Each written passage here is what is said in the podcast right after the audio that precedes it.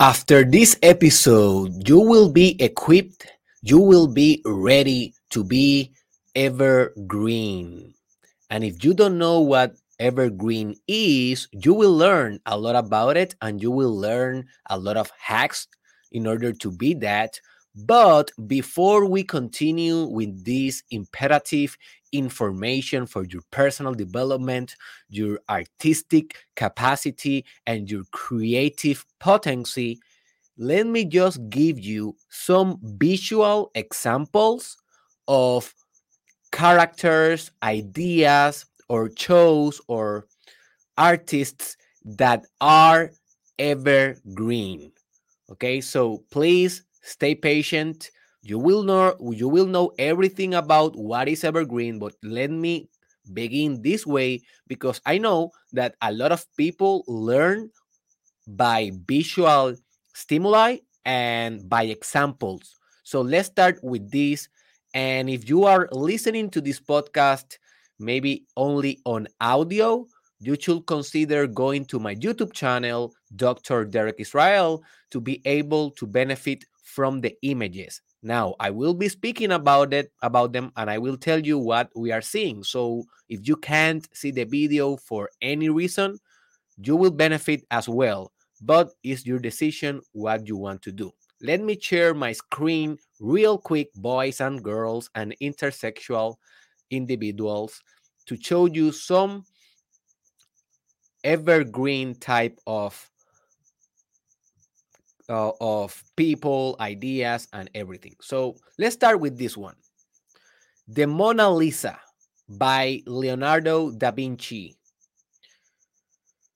Do you think that this paint will ever go out of date? Yes or no? Do you think that someday, randomly, the Mona Lisa will go out of fashion? It will not be good anymore and not only historically because obviously historically will always be something but i am referring to the artistic aspect of it. Do you think it will be relevant forever as it is now? Or do you think it will someday go out of date? That is the real question. That is the question that when we are exploring how to be evergreen we are asking ourselves constantly. Let's see the other one. What do you think about this one? This is the Starry Night. This is a paint of Vincent van Gogh. I have the privilege to, to see this live in New York with my wife and with my daughter. My wife cried when she saw this piece of art. And I asked her, baby, why you cry? And she told me you know it is so impactful. I can see the spirit of van gogh in every color in every movement in every detail of this piece. Now my wife she's she's an artist. She's a, a visual artist so she know better than i you know all of the mechanics about drawing and painting and also she studied art. Her bachelor is on art and literature, so she's more advanced in this stuff than me. Maybe that's why she cried. Also, women are tend to be more emotional, but I didn't cry, but I was so amazed. I was almost falling out when I saw this uh this evergreen um piece. So what do you think? This piece will someday just go out of date, out of relevancy? What do you think? Let's go to the next one. What do you think about this fella, Michael Jackson, and his music? We are talking about his music. Obviously, I will not put his music here, copyright stuff. So do not concentrate on the persona. Do not concentrate on the human. Uh, concentrate on his art his dance, his music, his video filming kind of musical videos because he was also an artist acting. So, do you think that the music of Michael Jackson will go out of date? It is crazy. Yesterday, I was, I don't know if it was yesterday or maybe a couple of days back, but I was uh, looking for my wife in a place and um, I was in the parking, right? I was in the parking with my baby girl. So she was in the in the back of the car. I am waiting there and my baby girl, my daughter, she's 3 years old and she tell me, "Hey daddy, can you put music?" And I said, "Yeah, baby." So when I just uh, turned on the radio, randomly, it was uh, uh, a song of Michael Jackson. It was uh, playing. I don't, don't remember. It was "Beat It" or maybe Billie Jean, one of those. And I look into the mirror to see my my baby girl's face, and she smiled as hell when she listened to that voice. Now, she doesn't know Michael Jackson. I have exposed her to music before, and I'm pretty sure that I has exposed her to Michael Jackson because he's one of my favorite musician. But it was very natural for her just to smile when she listened to this voice of Michael Jackson. So, what do you think? Is this guy ever gonna be out of date? His music? This is the question. Let's go to the next one. What do you think about this fella, Freddie Mercury? The leading vocal of Queens. We will, we will rock you. Boom, boom, ah, boom, boom, ah. That sounds familiar to you?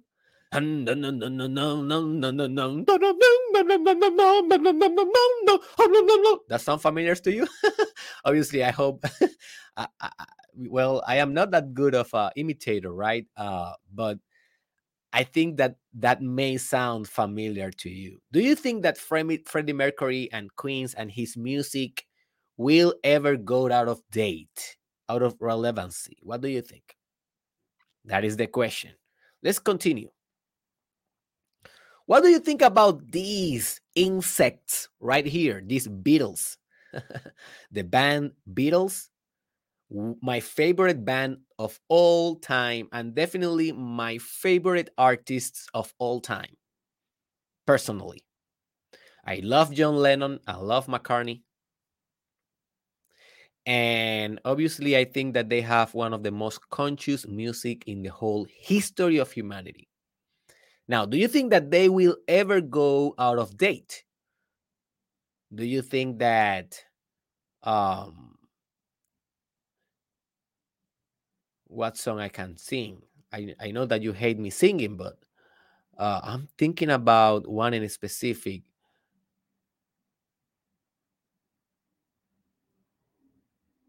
Ah, what was that one?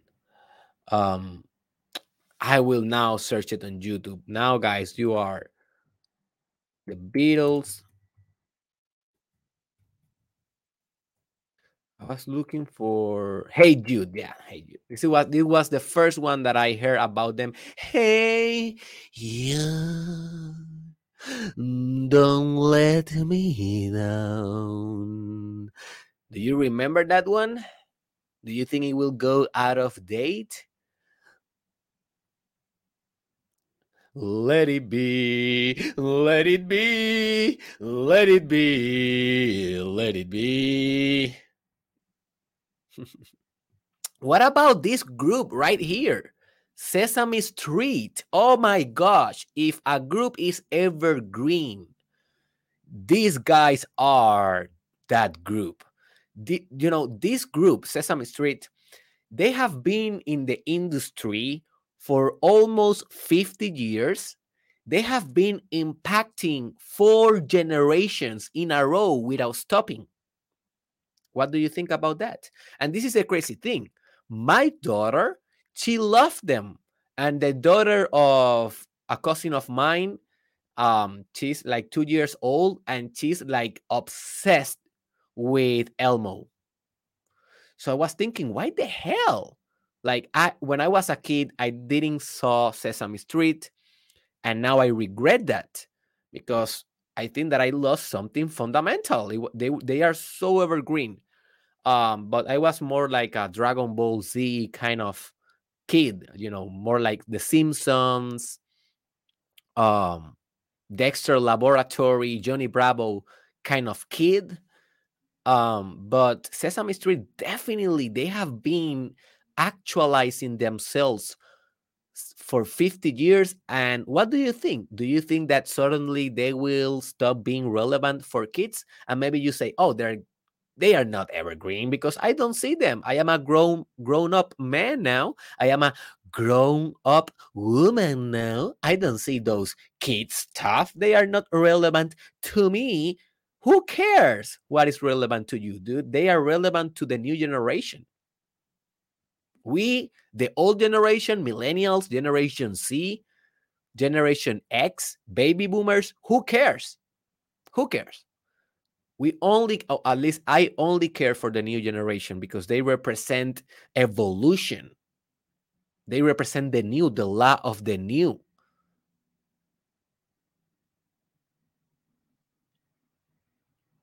And I have an episode explaining that. I don't remember if it is in Spanish or in English. Sadly, uh, this is a problem that I'm facing now. Now that I am doing a bilingual content, I don't remember if the episode was on Spanish or in English. Let me search real quick because I want to recommend you a further reference. Let me see if I have it in English or in Spanish. I think it's in English. Um,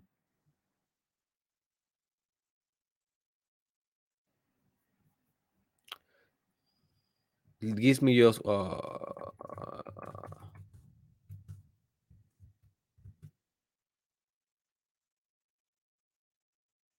uh,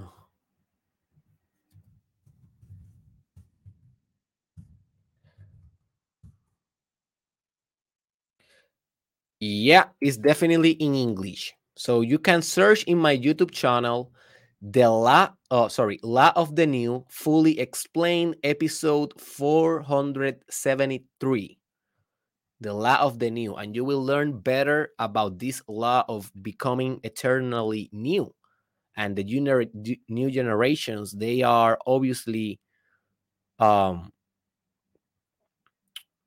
they are obviously embodying this type of law so let's continue moving forward what do you think about this guy here, Siddhartha Gautama? This is the representation of the Buddha. Obviously, this is not a real guy, this is an art. I am not referring now to the art. I am referring now to the not to the human, but to the to the religious and philosophical figure of the Buddha. Do you think that Buddha and Buddhism will ever become irrelevant? What do you think?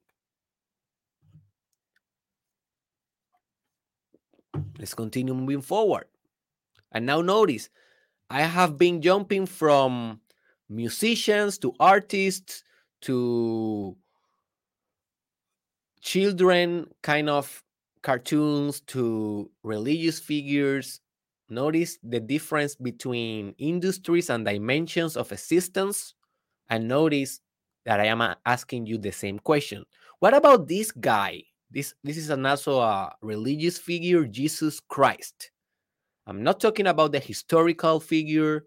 I am not talking about the human. I am not debating if you know Christianity is true or not. I am not debating that.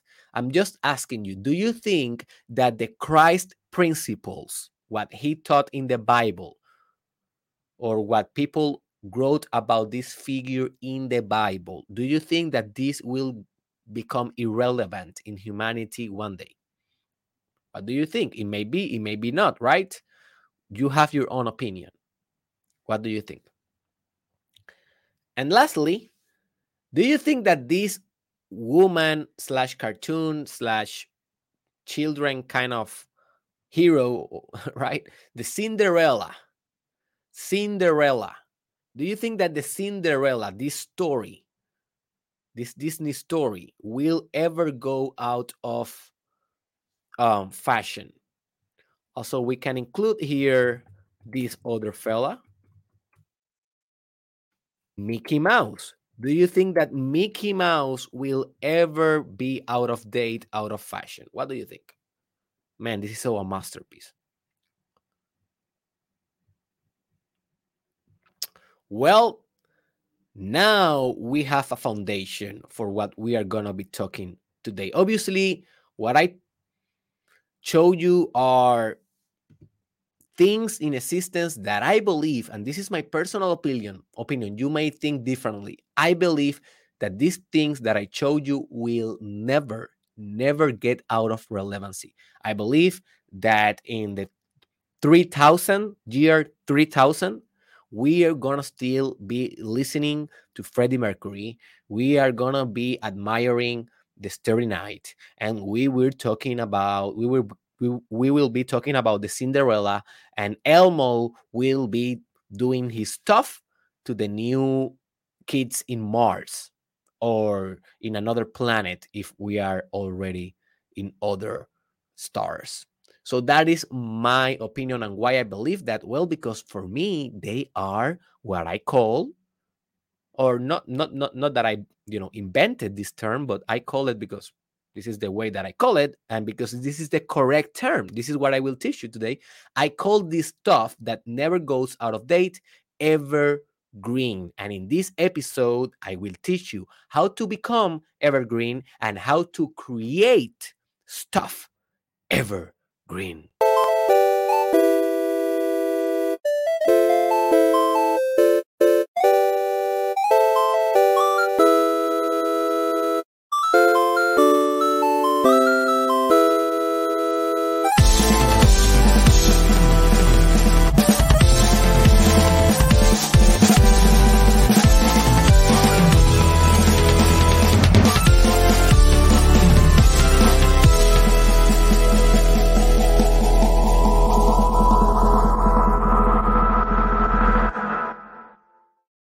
Welcome, my friend, to the episode 512 of the Mastermind Podcast Challenge Season 2, every Monday through Friday, approximately at 4 a.m. MST. Yes, I know that I come late um, in the live videos, uh, but sorry, guys. Um, yeah, we are doing this challenge every day, a new episode, every day, a new actualizable truth, something that you can actualize, something that can help you to grow as hell. So if you are interested in this type of content, make sure to subscribe and to follow me in all the stations. All links are in the description, including our Telegram group. It's a free exclusive group uh, that I will be cultivating more in the future uh, during this challenge show. So, if you want to join a like-minded type of community of people that likes personal development and spiritual expansion, join the group. Link is in the description. Now, what is to be and to create evergreen? That is the question, right? You have been asking that question, uh, like I think that for a, for a while during um, this podcast and let's let's go right into it right? Well being evergreen is or creating something evergreen and notice i i don't want you to separate what is to be and what is to create. For me those are like the same thing but i know that conceptually sometimes it is preferred to separate constructs in order to be able to communicate better the ideas. But to be and to create is the same. I am creating right now this podcast. This is a performance, right? This is my art form, right? But do you think that I am separate of my art? Do you think that there is a Derek and there, there is a mastermind podcast separated? Well, in a sense, yeah, but in a sense, no. In a sense, this is myself, right? I will turn off this camera and I will continue speaking very similar to this, thinking very similar to this. And at the end of the day, like my art and myself is almost inseparable, right? So, but let's let's say that create to create and to be are kind of different conceptually, but keep in mind that for me they are all the same you create what you are. Okay? You create what you are. So to be evergreen is to create or to be something that is relevant for ever. Let me, oh my gosh, baby, let me tell you this again because this is so important for your personal development. To be and to create something evergreen is to be or to create something that is relevant, important in the discussion forever, eternally. Never goes out of date, never goes out of fashion. And you may ask, oh, that sounds very good and makes sense, but why? Why I should want to create something uh evergreen and why I will want to be something evergreen? Well, think about it this way. What is the impact that you want to have in the world? Do you have to want do you, do you have to do you want to have like a very temporary impact? Something that maybe for a couple of weeks is important and then bye bye, arrivederci?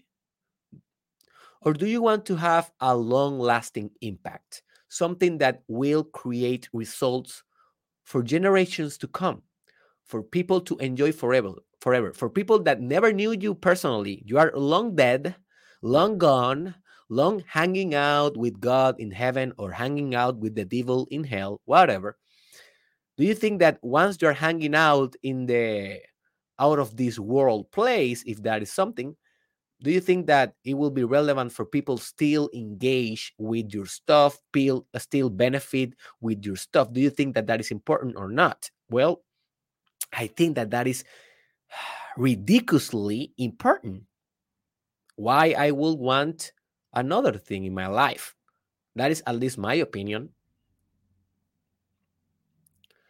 So I want to be, I am, and I want to create evergreen because I want my impact, the effect that I have in the world, the effect that I have on others to be long lasting.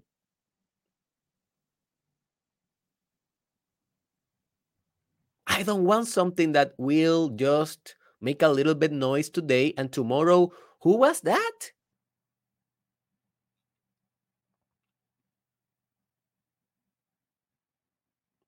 That is the difference between uh the guy that created the one uh how was it what, what was the name? Gangnam Style? Gangnam Style. Hey sexy lady. Whoop whoop whoop whoop. Well he created a very good song. But do you think that he can be compared with Michael Jackson as an artist or with Whitney Houston or with Daddy Yankee. He's now retiring. He's a very famous and popular evergreen Puerto Rican rapper and uh, how do you say reggaetonero in English? Like reggaeton artist? Reggaetonero? So Daddy Yankee is pretty evergreen. He has a song that is called La Gasolina. In English is uh fuel, you know, car fuel or whatever fuel. Um or gasoline. And um and that song, man, that song it is very similar to another song very famous in Puerto Rico historically that is called La Vida Loca from Ricky Martin.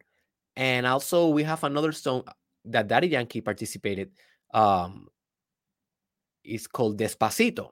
So you may know that one. Despacito. Oh, no, no, no, no, no, no, no, no, no, no, no, no, with Luis Fonsi, right? So those are evergreen songs. They will never go out, out of shape.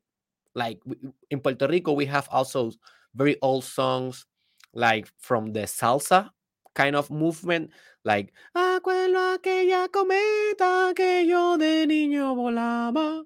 That is from Frankie Ruiz, and we have like Hector Lavoe, um, a lot of some. Yo soy el cantante. I don't remember how that goes. Um, Mi gente, ustedes, lo más grande de este mundo. So those are very old songs from the generation of my father. Sorry, dad. And I still remember them because if I go to Puerto Rico today, I assure you that I will hear those songs in the street, in every corner.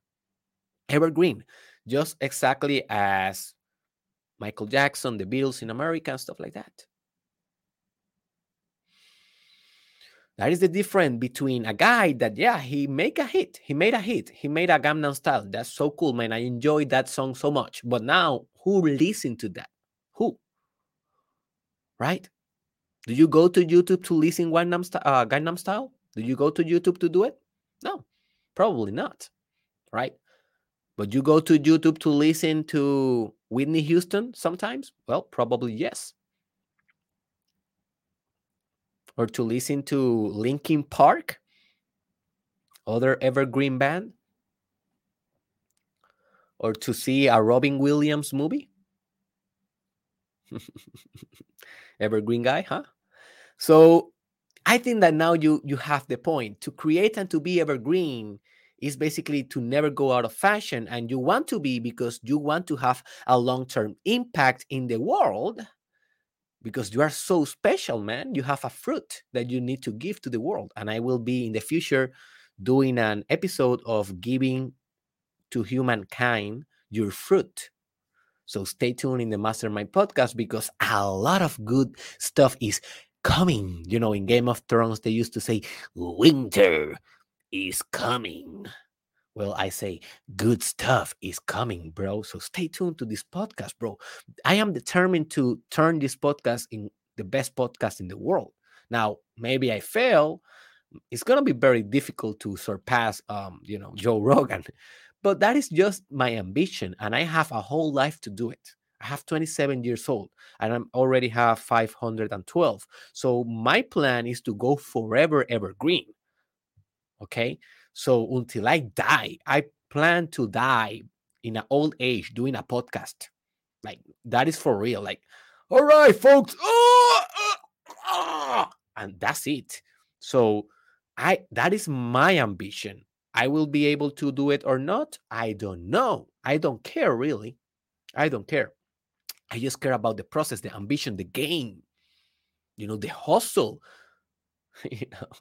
So that is that is what we want to be evergreen like for example what do you think about my podcast do you think that my episodes are oh, so so let me explain before I, I continue with this thought about the mastermind podcast and how this may be evergreen or not depending on how you see it right but let me tell you what is the opposite of evergreen and why is also important then I will tell you about the Mastermind podcast, and then I will tell you five definitive tips to create and to be evergreen.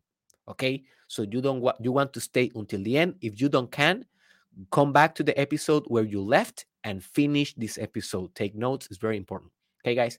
So, what is the opposite of being evergreen? The opposite of being evergreen is to be uh trending. That is the real word. Trending. is to be or to be cre- creating something that it is very popular in the moment but not necessarily will be very popular forever now do you think that this is also important to be trend to be trending and to be creating art content in social media in the metaverse in your business that is also trending do you think this is important or not let me tell you what I think. I think it's definitely important. Definitely important. Why is that? Well, because those two forces balance balance each other. The evergreen force forever, creating something that will last the test of time, the test of generations, and creating stuff that is particularly interesting for the now is also important. And now, and listen, they are not mutually uh, how do you say exclusive? In uh how do you say? Let me let me research real quick a word because now i am determined to never let a word escape because if i want to improve in my english english I need to do this, guys. Exclusive, yeah, ex- exclusive, ex- exclusive. So if you they are not mutually exclusive, so they can coexist together. They can be together, right? You can create something that is relevant right now, that is trending, and that thing may become evergreen. It may happen. But the problem is that a lot of people focus their art and their creativity and their lifestyle in being trending and they never give enough thought and enough dedication to turn that in also into also into something that is also evergreen you can do both and maybe in the future i will be doing something an episode about trending stuff and how to you know maybe i will do it maybe not i don't know but yeah that is the opposite of being evergreen and is very important now do you think that the Mastermind podcast is evergreen? Is a podcast that is more based on evergreen stuff or is more based on trending topics? What do you think? Let me tell you something. A lot of podcasts down there are very trending topic, like a lot of hosts, a lot of respect to them. I am not like judging them. This is just different styles. But a lot of hosts they talk about what is going on in the moment, like if they were news, a news channel, right? And that works for them, and they have a very good audience.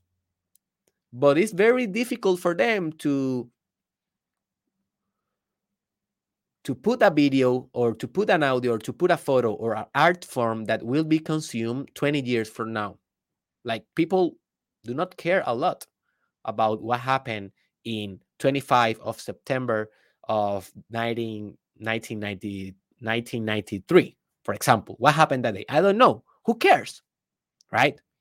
We only care when is when is the day. We only care when is 25 of September of 1993.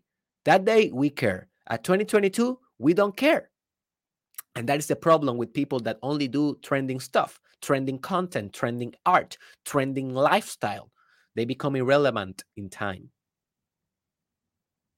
And then they die, and their work is long gone. Bye bye.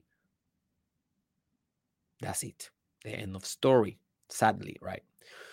So, my podcast, uh, this is what I believe, and this has been my proposal since day one. My podcast is designed to be evergreen. Why I do it? Why, why I do it? Because I think long term. I think 20 years from now. I know that this podcast is in his infancy. I know that this podcast doesn't have the right audience yet. I know that this podcast doesn't have the right uh, impact yet, what I am determined to create. But I definitely think that we'll reach there. Why? Why I think that? Well, because I have been building evergreen content for the last three years locked in 512 episodes and counting, and that will accumulate and that will synergize and that will become like a snowball effect. And downward the road, five years from now, 10 years from now, five, uh, 15 years from now, all of these episodes that I have been shooting that never goes out of date because they are so evergreen. For example, this evergreen episode about being evergreen is evergreen because humans forever forever will look for things that are evergreen right so i am discussing a topic about being evergreen that is evergreen and most of my episodes like 99% of them let's not say 100% because maybe in one i did something that was trending i don't know i don't remember everything right but most of my episodes are designed like that for being relevant, not only now, but in 10 years and 15 years and 20 and 30 and 101 million years. Like, for example, I visualize that when we are living in the metaverse, in the real metaverse, and we are in that virtual reality, and that is coming, folks, like in my universe, you will be able to continue seeing my podcast in a 2D version, like this one is. This is a 2D version, Um, you will be in a three in a 3D version in the virtual uh, world, but my podcast can be running in a 2D version in the metaverse, and you will still be you will still be able to watch the content. You know, although the technology is more advanced, and although this technology in which I am transmitting this podcast today, it may become a little bit out of fashion. Nevertheless, the subject that I am describing, it will never go out of fashion. So you will you will consume this content for a long time after I record it, although technology will change, although values will change, although generations will change.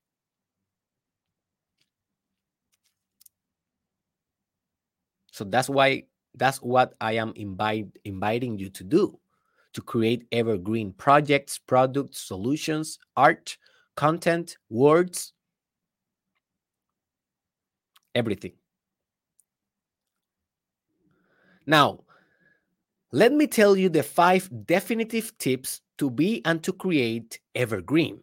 Now you want to make notes, but remember, I just want you to remind you that um, this podcast is gonna be evergreen forever. I assure you that. And also, what uh, what I can assure you is that I will do my best to maintain this podcast for free forever, because this is my gift to the world, right? And um, but if you want to donate to help me and my team to be able to be self-sustainable doing this kind of work, that is helping thousands of people around the world in different languages, in personal development, spiritual expansion, business um, growth as well. Well, you can go to Patreon, and that is a platform in, you, in, in which you can donate at least five bucks per week. And with only five dollars per week, uh, sorry, per month, not even per week, per month, five dollars per month and if you are enjoying this podcast, please donate because that only $5, trust me, it helps a lot. Thank you for the Patreons that are subscribing. And um, I am providing also exclusive benefits for the people that are donating. So go to the link in the description if you are interested in helping us to become sustainable and to keep doing this awesome work. Now, let's go to the five definitive tips to become evergreen. The first one is that you need to assist, you need to be, right? And to create based on principles. this is beautiful, man. This is so beautiful. Values change, but principles, they never change. Like, for example, Sesame Street, we're talking about them, they have those colors that are so simple. You know, Elmo is red, the bird, the big bird is so yellow. They, those are like primary colors. And those primary colors are like principles, they will never get out of date. You know, my wife, as I was telling you in the beginning, She's a visual artist. You can search uh, her work.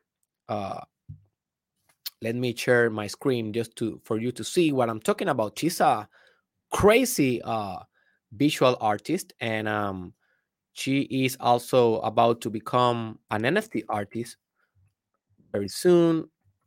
So she, uh, you know, I always take into consideration her art. This is her artist name. She, uh, her name is Crystal Madrid, like the capital of Spain. And where I can see your work, baby. Um, she are she's supposed to have like uh, this is their design. Oh man, I need to talk with her because I am not understanding her website. Yeah, this is a draw of her, but I am looking more for for her galleries. Maybe she blocked because she's working on that. But you can see a lot, a, a couple of her arts here.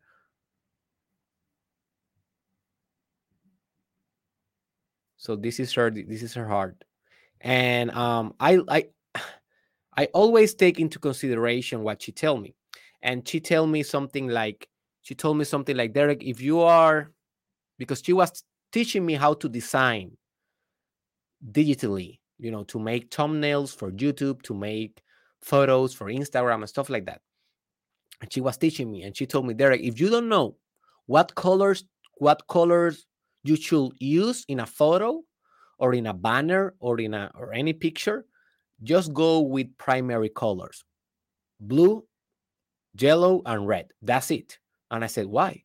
And she said, because they will never go out of date. Never.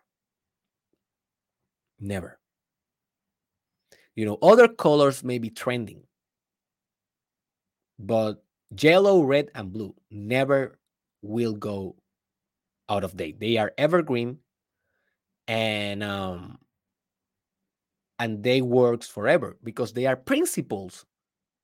They are the principles of color, right? They are the foundation of color. Now, let me tell you something that I forgot to tell you, and uh, maybe it's relevant. When we are talking about being evergreen, uh, this is a metaphor of a tree that is called the evergreen tree. I love the name in Spanish is the el, el árbol de las hojas perennes, the tree of the perennial leaves. That is how in in Spanish is kind of framed, and perennial is a synonym of eternal.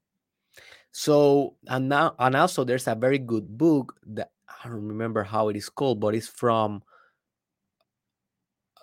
Ryan Holiday, and it is called The Perennial Seller.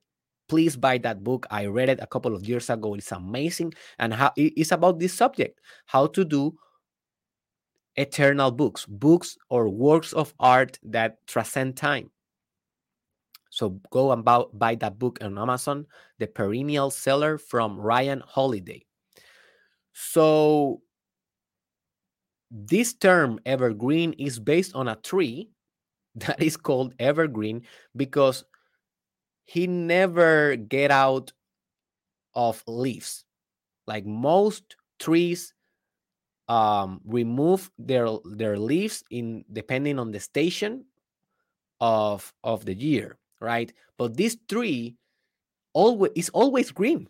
That's why it's called evergreen. Just study that tree, man. It's so fascinating that story. I didn't know that until last night that I was research, researching for doing this podcast uh, with a more fresh of mind um, or freshness of mind.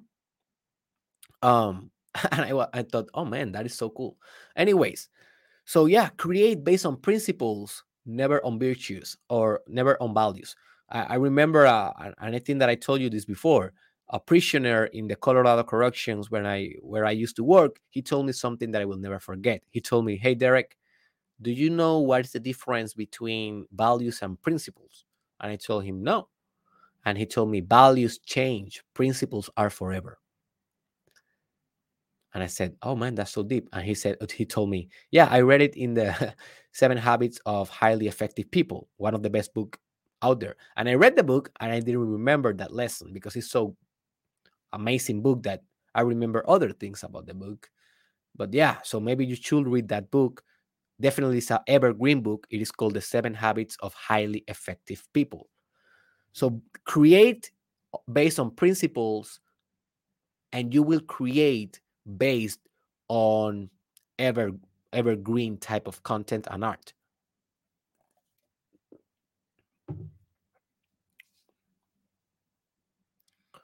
For example, right now I, I am creating this evergreen podcast or episode because I know that as a principle, human beings want wants to be immortal.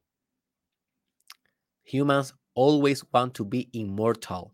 And if you want to know more about it, just read the book that is called Sapiens from Yuval Harari's, in which he talks about in the final chapter about how humans historically we are we have been looking for immortality forever using different means laboratory medicine alchemy magic religion um, art, a lot of stuff, right? Biohacking, stuff like that. But um, I know that people wants to be immortal, and one of the way that you can be immortal is with your work.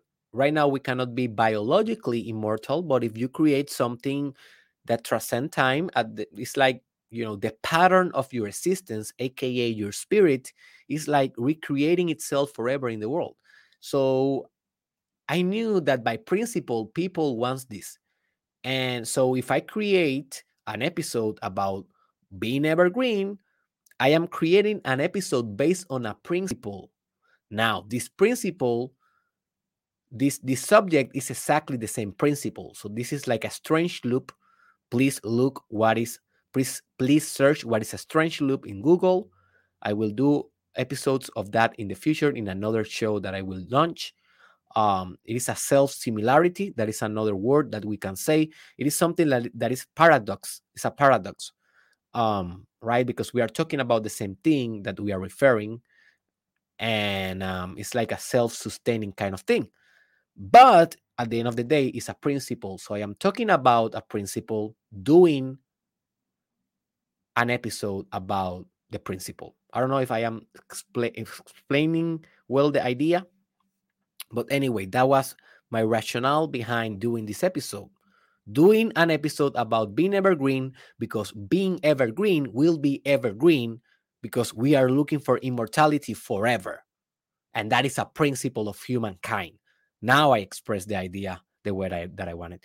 The second uh, tip, definitive tip that I have for you to become and to be and to create evergreen is to be and create masterpieces that children, specifically toddlers, love.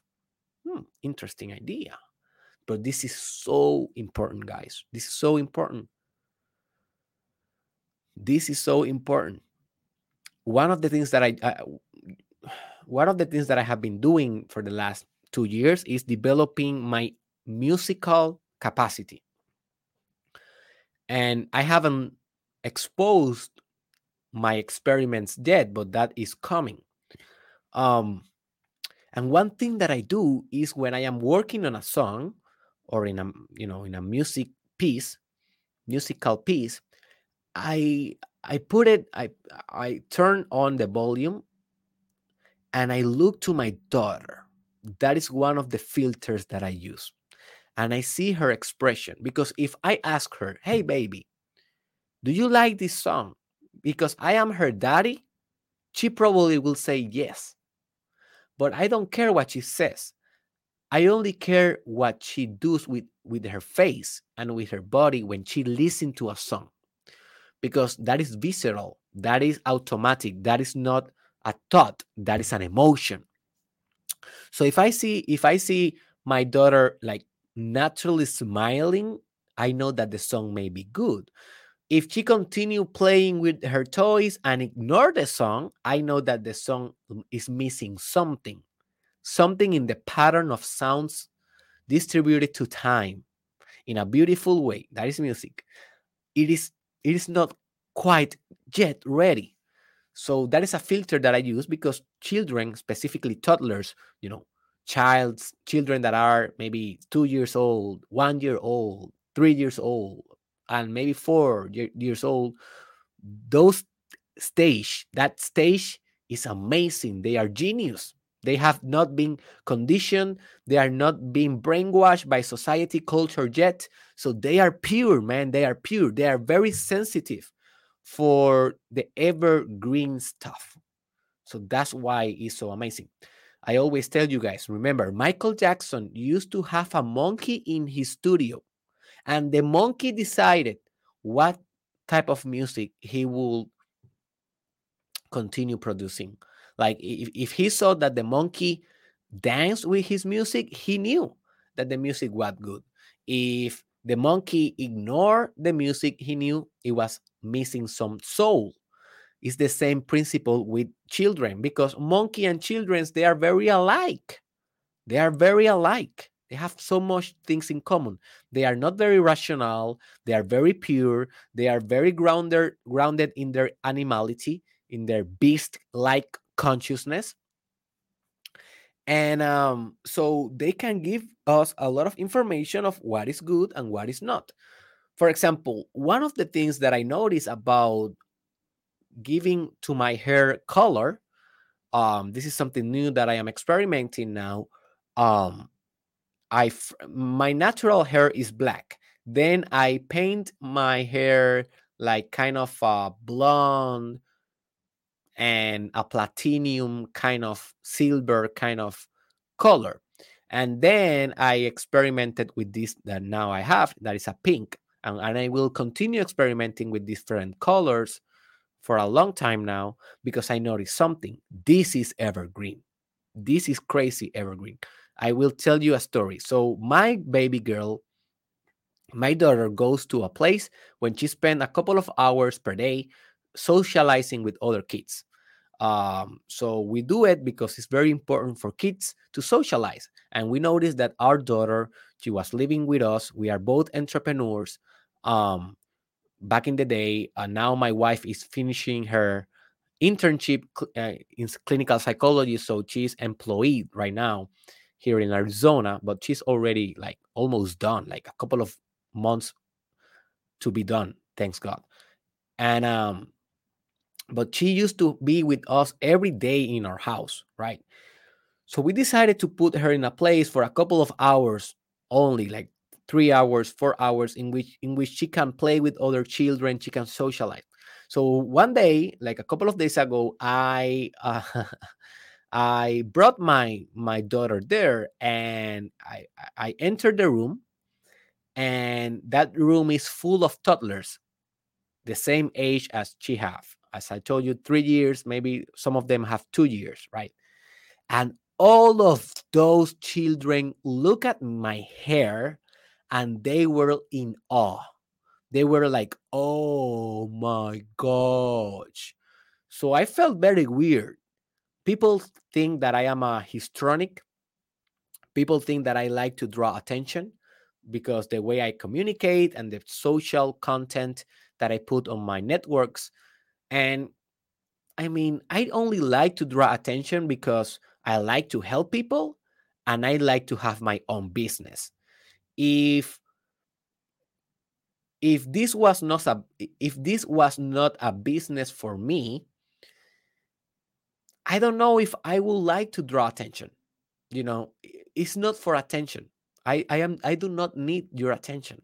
What I need is, is to help you to inspire you to become better and to drive business behind these structures. That is my real motivation, not attention. So I felt very weird. I didn't feel like, oh my gosh, they are looking at me. No, I felt like, oh my gosh, what is this? Right. And they were all looking at my hair in awe. And I then step out, step out of the room, close the door, and because the, the door have like a crystal that you can see through, I then like look at them to see if they were still looking, and they were all still looking. And in their eyes, they were say, saying, like, please come back, please come back. And I was thinking, maybe my hair looks like Princess Poppy. You know, that, that, uh, and that is a joke that I have with my wife. I am in my, I say to her, I am in my Princess Poppy version because my daughter is a very is a very good fan of Princess Poppy that is the the Trolls movie.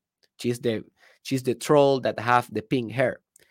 And um, I was thinking with my wife why those kids were looking at me with such awe, and we concluded that was my hair. And I concluded then that this is awesome then, because maybe an old man or maybe you that have 30 years, 25 years, you will see my hair and you will say, "Oh man, a pink hair, you know, that is out of the wall." I will never do it. Like, please, man, like, go back to your normal. Don't do that. You may think that, but I don't care what do you what you think. If a toddler didn't look my hair, I may rethink about my hair because toddler have pure consciousness. Pure consciousness. That is why what I'm looking for, what I'm looking for evergreen principles.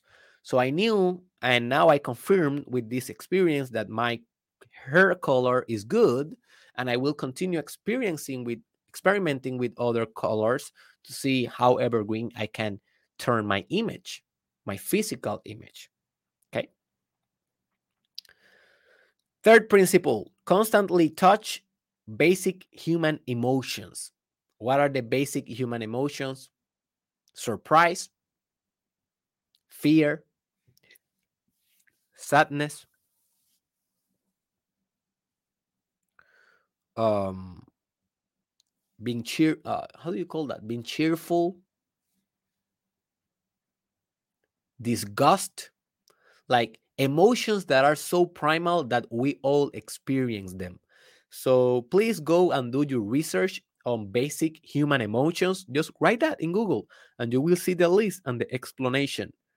Those emotions are like the primary colors. If you combine different emotions, you have different feelings, like being in love. It's like a combination of emotions, right?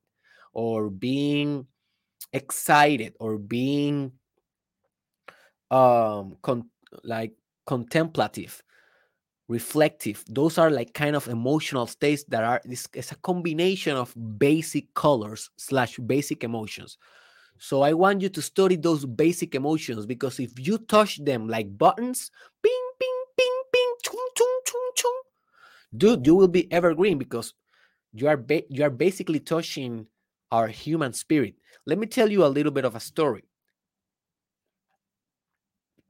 in Puerto Rico, we have this influencer, and he's more than an influencer. He's a professor, he's a doctor, he's a, a thinker. And this guy is quite popular in Puerto Rico. His name is Aldru Alvarez.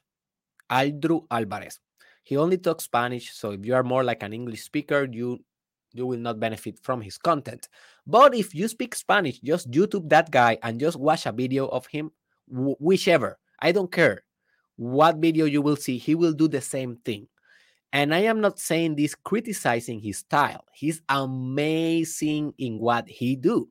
But he used this principle of constantly touching basic human emotions as his business model, and it turns very good for him.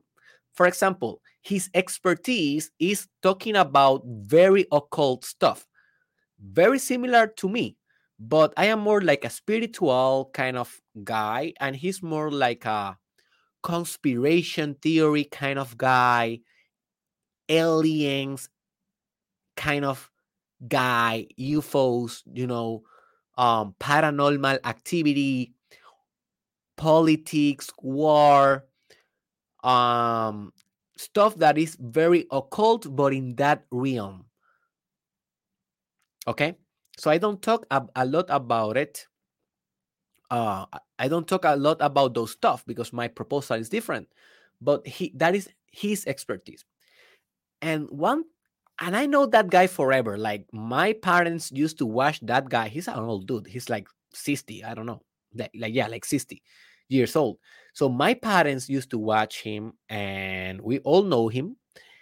And now I'm 27 years old and I got caught in his content for three days, nonstop, just hearing his podcast, hearing his show. Why? Well, let me tell you why. And I then realized this and I they say, okay, I need to stop watching this guy, at least for a time, right?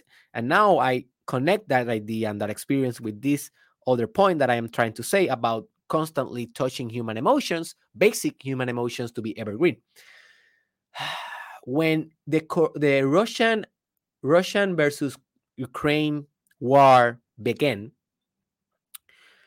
you know that one of the things that Putin says is that if someone interfere, I will not hesitate on using. This is a paraphrase. He didn't say exactly these words, but he said something like, "We we are a nuclear potency, and we are gonna be using our weapons if some if someone is threatening, you know, the national security of Russia or our military operation, as he says. He doesn't say invasion, he says military operation. So look how by changing language you can reframe contexts. Anyway, that is for another day. So he was saying that, and uh, the, the next day, all over the news, because obviously the news also do this, they touch basic human emotions to drive reading to drive propaganda to drive business. So um, in every news the next day it was like, oh my god, nuclear warning, the third world uh, war will coming, it will be nuclear. Go to a bunker. Oh my god, blah blah blah blah blah blah blah. How we can stop the nuclear threat, blah blah blah. Right. So this guy, Andrew Alvarez, he has been talking about this forever, right? He's not an opportunist. He's not that. He has been talking about this for, I don't know, 30, 40 years. But suddenly he became relevant again in the public thought and he was exposed but by very good influencers in Puerto Rico in their shows because he then realized, oh my gosh, the fear button is right now activated very, very presently with the nuclear threat. Now let's talk about what to do in a nuclear war, how to protect yourself in a nuclear war, how to um, be ready. What what type of resources do you have? What a martial law will be like? What a third world war will be like? Blah blah blah. All of those subjects. And then I was caught in that because in I, I, am laughing because I was watching a video of him with one guy, he's called Molusco. Molusco is a very popular influencer in Puerto Rico and also in Republic Dominic Dominic Republic. So and in some parts of the United States. But his his content is on Spanish as well. And this guy is a, he's an interviewer uh, he's more more than that. He's also an actor. He has his own station radio. He's a couple of things. But one of the things that he is very good at is interviewing people. So he interviewed this Andrew Alvarez, and Andrew Alvarez, Andrew Alvarez was telling him that I don't remember exactly. I don't know if it was mercurium or mercury. I may be mistaken, guys, but he was take, talking about some pills that you can take those pills and be more protected for the radiation of a nuclear bomb. So if the nuclear bomb didn't kill you, probably the radiation will. You know that, right? If a nuclear bomb hit and if you are near, if you are in the radio of the impact, you may die in the explosion, you may die by the radiation, and if you don't die by those, you may develop a cancer due to exposure of the radiation. So he was telling to this other guy that is called Molusco that he's doing the interview that the these pills that you can you can consume these pills and they will drastically reduce the probability of you developing cancer from a nuclear radiation catastrophe. So I don't know if this is true or not. I'm just saying what he told Molusco and Molusco, and then, man, sorry that I'm laughing. I don't know. If this was so funny, for at least for me. Um, and he, then he was saying, Andrew was saying, and now these pills are, are out of stock in Amazon and eBay. So you cannot find them. And Molusco say, why?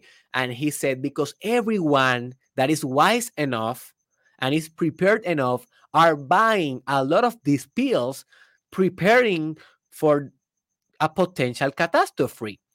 and Molusco, he has put this face of, oh my gosh, how I didn't know this.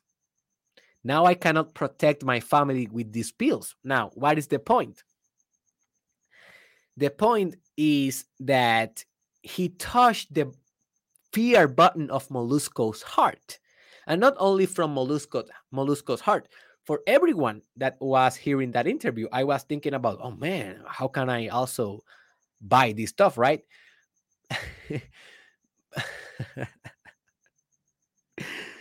oh my God. But then I was thinking because I then start hearing this guy every day in the morning, hearing this guy, and then I realized this guy, what he's doing, yes, he's providing a lot of good information. Definitely he's providing i learned so much about war diplomacy politics power with him geopolitics international relationship a lot of things that i will be talking very very soon in the podcast because that is also personal development and i learned a lot with him But I noticed what he was doing. I noticed his business model and how he makes money. He makes money by touching the fear button, you know, every second. And that sells as hell because you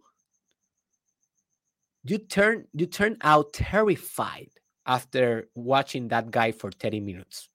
You literally want to go and buy weapons. You want to go and buy uh you know, how do you say food in a can?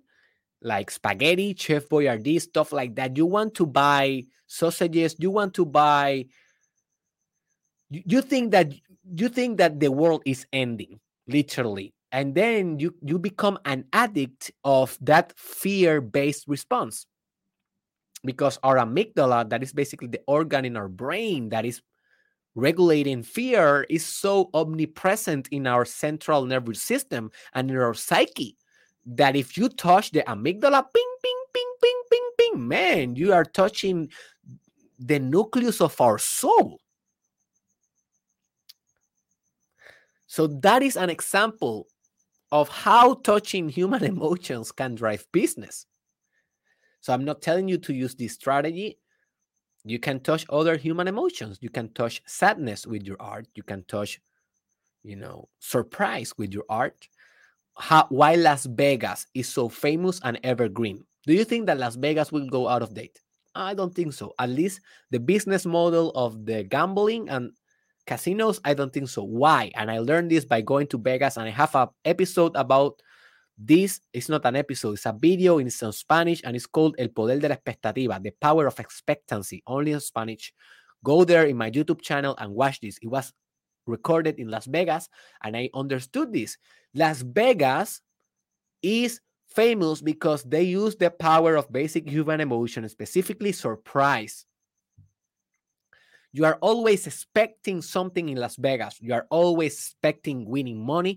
You are always expecting uh, the next beer. You are always expecting the next booty, the next tits, the next whatever. You are expecting, expecting, expecting, and they give it you they give you that in a intermediate or how do you how do you say that intermittent that is the right word an intermittent reinforcer program that is the most powerful program of reinforcement that you can develop this is classical psychology 101 okay and that is reinforcing a person like giving them what they want but only sometimes not every time and by doing this, like for example, if you are gambling in a machine, you you are not gonna win any time. You are not gonna win every time.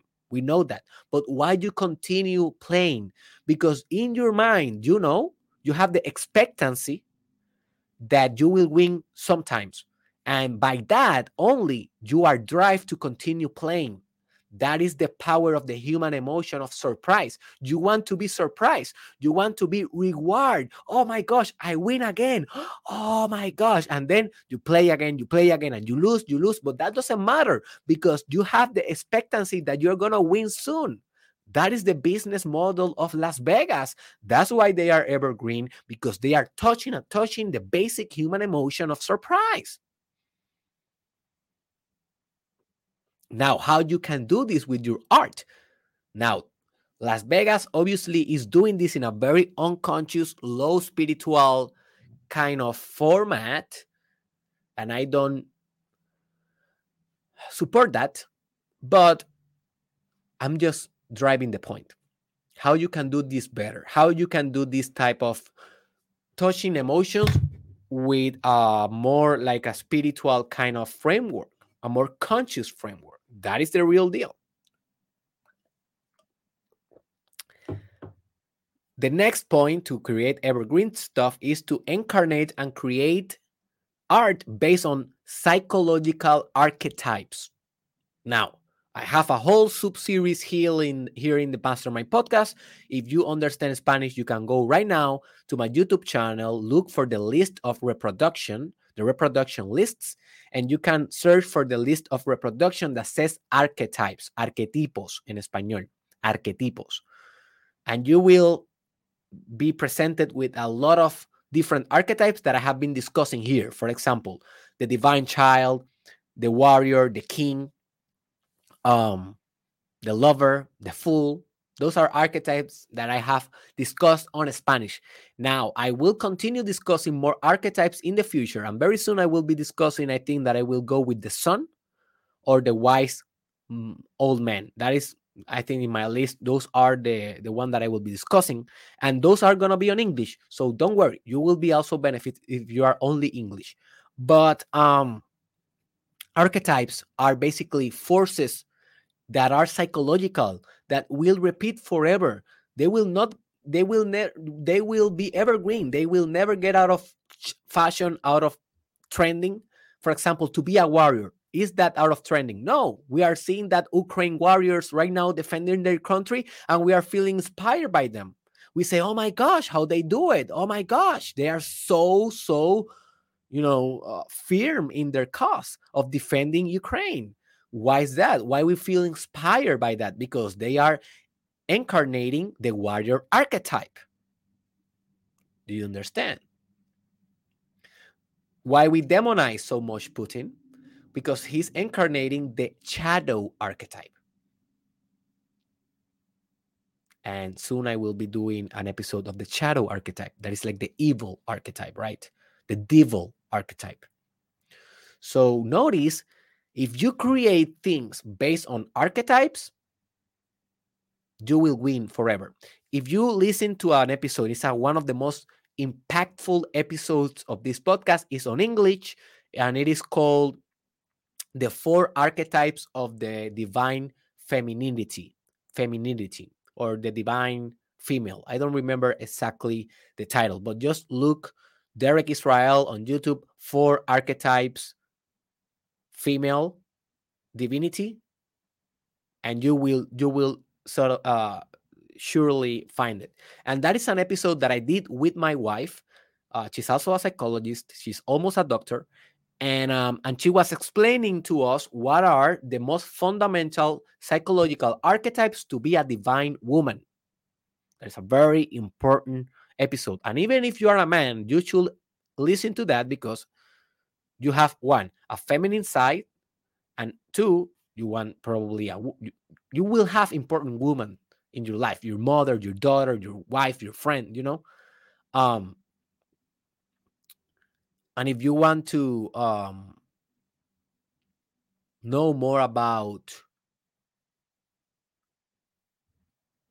the feminine side of a man and the masculine side of a woman go and search from my anima and animus episode I don't remember if it's Spanish or in English, but it doesn't matter.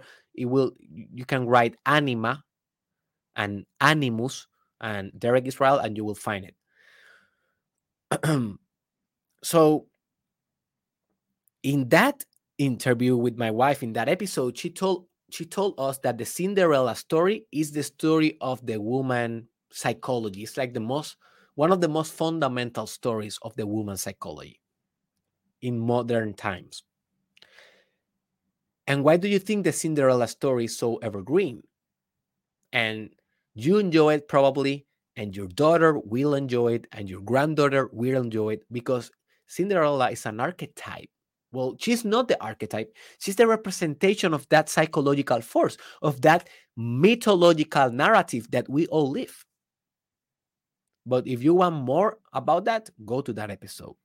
So create based on archetypes, man, and you will create evergreen stuff. So you should study archetypes by yourself, just, you know, research psychological archetypes. Carl Jung, Carl Jung is like the founder of this movement. Um, and study that and create art based on that, and you will see results. What you may ask also, um, why you you will want to create evergreen stuff? Well, it have been demonstrated by um, research in internet blogs that if you create blogs that are evergreen, you will have a lot of more traffic that if you just create trending kind of blogs. So long term, this will benefit forever. And the last point, or the last trick, or the last strategy that I want to present to be evergreen or to create evergreen is to be and to create Mm-hmm.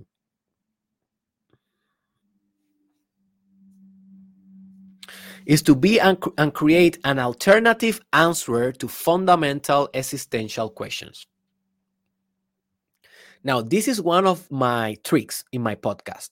I always ask myself, what are those fundamental questions that I have asked myself and my daughter will, and the guy that was living in the 1910 also was asking, and the guy that was walking with Christ was asking, and the guy that was a barbarian in China and he was living before Christ also was asking, what are those type of questions? What do you think?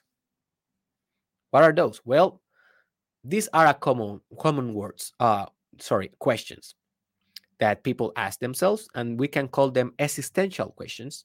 We can call them fundamental questions. For example, what is God? What is love? What is consciousness?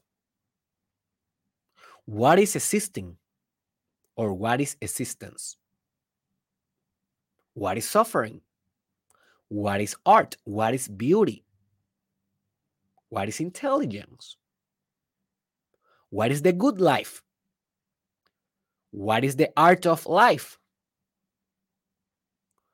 How can I relate better? How can I master my emotions?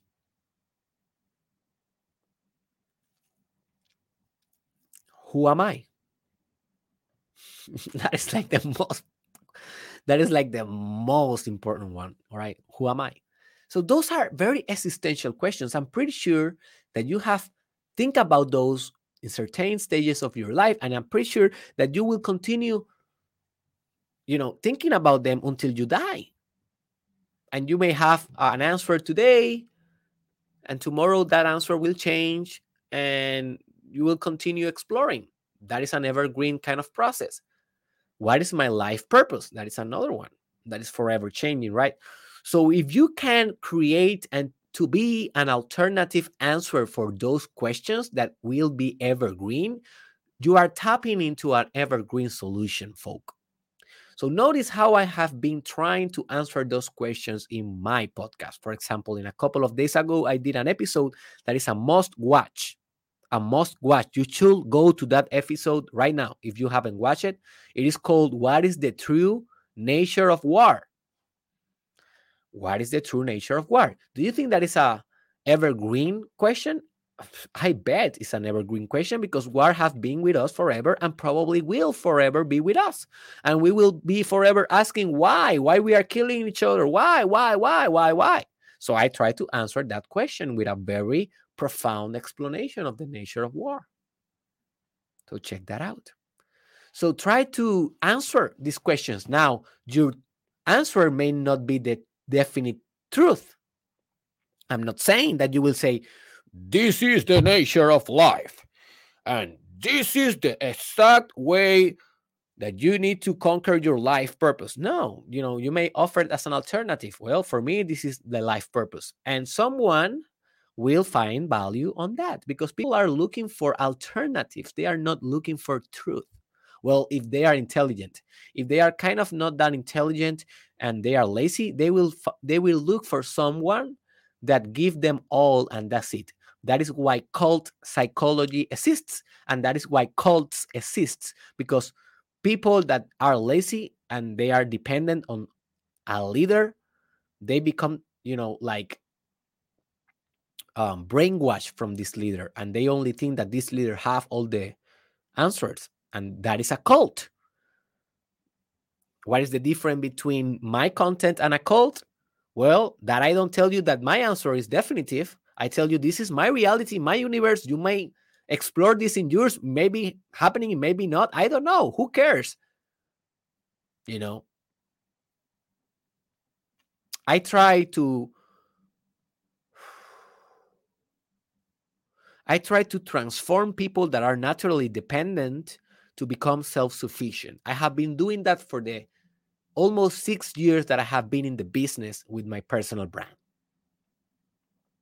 If I notice that a fan or a student or a client is becoming very dependent, I try to attack that. That is why I am different from cult leaders. Cult leaders, they suck on that. They feed on that dependency. Oh, this is a dependent man. This is a dependent woman. How can I now, you know, gain something from that? I don't do it. All right, my friends, that is how you can become and be evergreen. I hope that you enjoyed this podcast. Please remember to share it. Uh, please remember to join our exclusive Telegram group. Please remember to donate at least five bucks per month to continue this uh, podcast being free and awesome as it is and evergreen as it is. Um, also, please share a comment, share your thoughts, write a comment below about what is your strategy? This is a difficult question. You need to thought about it. You need to meditate a little bit about it, but please share your question. I will be answering you. I will be reading, and a lot of people will benefit as well in long term. How do you plan to be evergreen? As simple as that. That is a simple question, but very complex one, right? What how do you plan to become and to be evergreen? And what type of evergreen art or content or stuff do you plan to do? Like you don't need to do a lot of details. You don't need to write the whole book, but maybe if you are thinking about a book, you know, you can you know say I will doing it, uh, I will doing, I will be doing evergreen uh, art through books by blah blah blah blah. You know, something like that. So, talking about books, I am almost launching my first book. Oh my gosh. And it's to be evergreen as hell. I have been working for in this book for 6 years. It is called in Spanish Terapia con Derek. Exactly as I start my project. And then I changed it as Derek Israel because that's a long story, but my university didn't like my name and I almost get kicked out and blah blah blah. That's a long story. So I changed it uh, after that I changed it to Derek Israel, but at first it was Therapy with Derek. That was my the name, Terapia con Derek. And that is the name of my first book because now I am free and I can do whatever I fucking want. So I man, that book will change your life. 6 years of effort, the best of the best reflections of Derek Israel. And that is coming very, very soon. So stay tuned for that. And also, I invite you to visit derekisrael.com. There you can find all the courses that I have for you meditation course, life purpose course, le- uh, um, self love course, how to be a top content creator course. That is a very huge one for this topic because if you want to be a creator, an artist, evergreen, you should be, you know, creating content in social media and in the metaverse, right? Because that is the way that we become evergreen. So check that course to see if you want to enroll. You definitely need to enroll if you want to be a top content uh, content creator. Also, I have the sexual mastery course there, and I am releasing new course in the future. So stay tuned in the Mastermind podcast because baby, we are going evergreen.